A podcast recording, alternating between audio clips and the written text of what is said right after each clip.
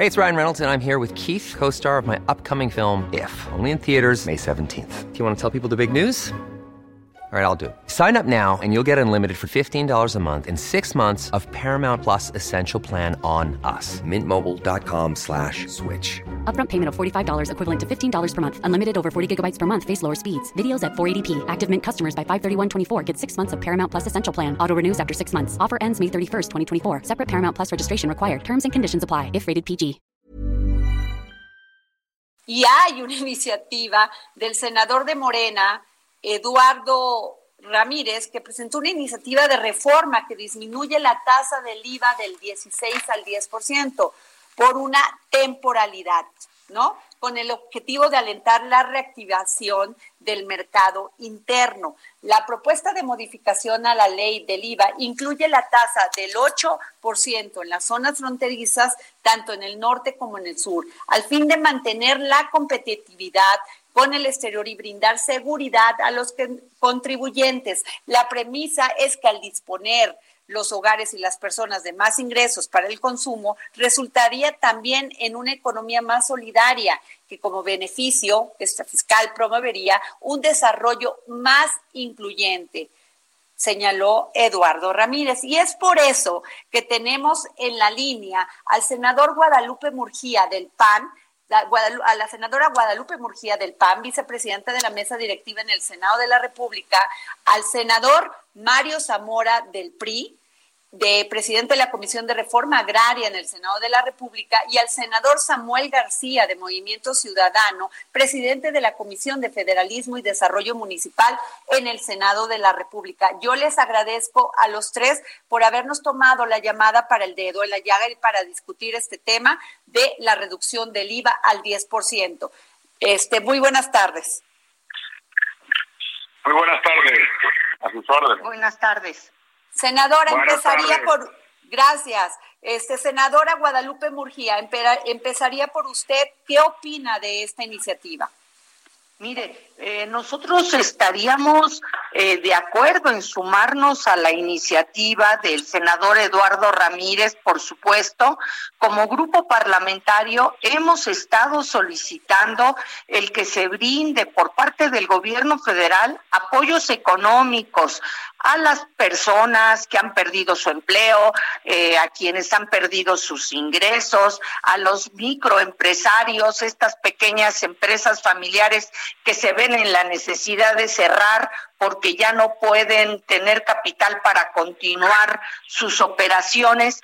Pero esta medida del IVA eh, favorece a toda la población y permite brindar mayor liquidez a las personas y por supuesto que estaríamos eh, apoyando la medida de la reducción del IVA en todo el territorio nacional. Eh, incluso el periodo que señala el senador Ramírez, que es pues prácticamente el tiempo que puede durar esta crisis a finales de este año, lo acompañaríamos con mucho interés. Es más, mi grupo había propuesto el que la reducción del IVA no fuera al 10, que fuera al 8. Sin embargo, en el ánimo de sumar, eh, apoyamos con todo la iniciativa del senador de Morena, por supuesto. El senador Samuel García, usted fue parte también de esta propuesta. ¿Qué piensa que definen esta propuesta como politiquerías? Pues no, al contrario.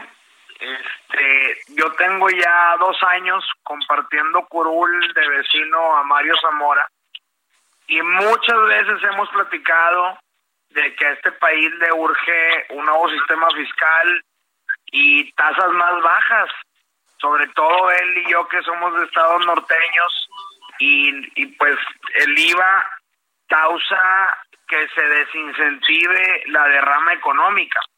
Para mí es, un, es, es muy puntual la iniciativa porque todos los mexicanos tenemos ya una quincena en supuesta reactivación económica. Pero como no hay dinero y no hay empleo y no hay plan económico y fiscal, pues de nada sirve abrir los restaurantes, la gente no está consumiendo. En las tiendas la gente no está consumiendo y tener un 16 de IVA es muy alto. Lo más paradójico es que somos el único país en el mundo que no tiene plan fiscal. En Alemania quitaron el IVA. En Estados Unidos y Francia pospusieron cinco meses los impuestos. En todo el mundo han dado facilidades. Aquí ni una, al contrario. El mes pasado entró en vigor la creación del impuesto digital, que es un 16 de IVA y un 17 de ICR a todas las plataformas digitales que hoy se están usando para el transporte, comida, entretenimiento. Entonces, claro que de repente ves estos grabanzos de Libra, donde Morena por fin le atina algo o saca algo bueno y tenemos que sumarnos, eso no hay duda alguna. Este, y senador Mario Zamora, este, definitivamente, bueno, eh, se ha dicho el, el, gobierno federal hoy dice que eh, si no aumentamos los impuestos como los hicieron los neoliberales, con eso se apoya mucho a la gente. yo creo que es muy importante y saludo, saludo a Lupita Murguía y a, Samuel, los dos amigos muy queridos.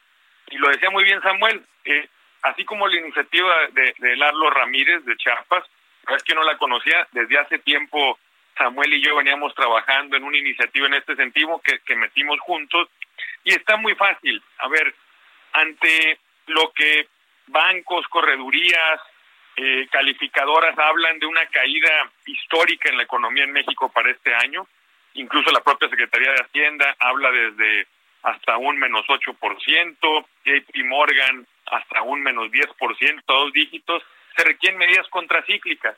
Y esta medida de bajar el IVA, que es un impuesto general, que obviamente quien más tiene más paga porque más consume, ayudaría de manera directa a los pequeños negocios y a millones de familias para tener como un tanque de oxígeno y poder ante esta caída económica recuperarnos más rápido.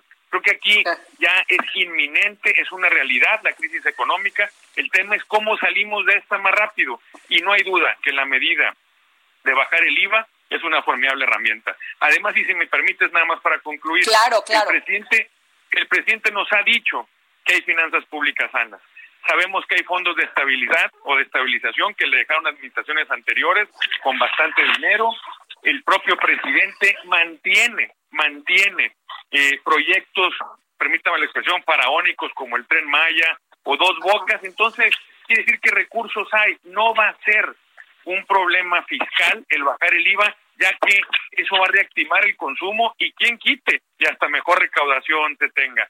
Creo que hay que aprovechar esta coyuntura y hay que darnos cuenta en los hechos quién está con la gente y quién es puro bla bla bla.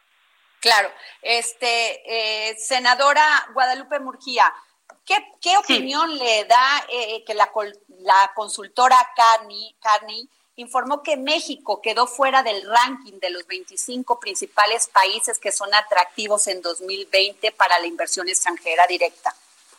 Bueno, desafortunadamente, y, y, esto es un hecho, hay que reconocer que el gobierno federal por las decisiones económicas que ha venido tomando desde el inicio eh, de este gobierno, llámelo el, el, aeropuerto de la Ciudad de México, en materia de la inversión petrolera, ahora la inversión eh, en materia de energías renovables, desestimándolas, desechándolas, pues se ha convertido en un país poco atractivo y poco confiable para la inversión. Y esto es algo que, pues obviamente, eh, las empresas inversionistas internacionales están verificando con las acciones que lleva a cabo el gobierno federal y que nos dejan en una muy mala condición, toda vez que parece que el Estado no da garantía suficiente a las inversiones ni cumple los acuerdos que se han suscrito entre estas empresas y el gobierno federal para invertir en nuestro país. Y bueno, pues simple y sencillamente eh, no hace más que eh, dar cuenta de algo que evidentemente ha hecho que salgan millones de dólares del país en inversión directa. Claro. Bueno, eh, senador Samuel García, ¿qué opinión le da esta opinión de Carmen? ¿Perdón? La, la opinión que qué opinión me puede dar sobre esto de que no ya ya no estamos ni en siquiera en los en los 25 principales países que son atractivos para la inversión extranjera. Sobre todo usted que es de Monterrey, de Nuevo León. Sí, pues mira, me preocupa mucho que el día de ayer la el Instituto de Petróleo de Estados Unidos pues ya mandó una misiva a Trump,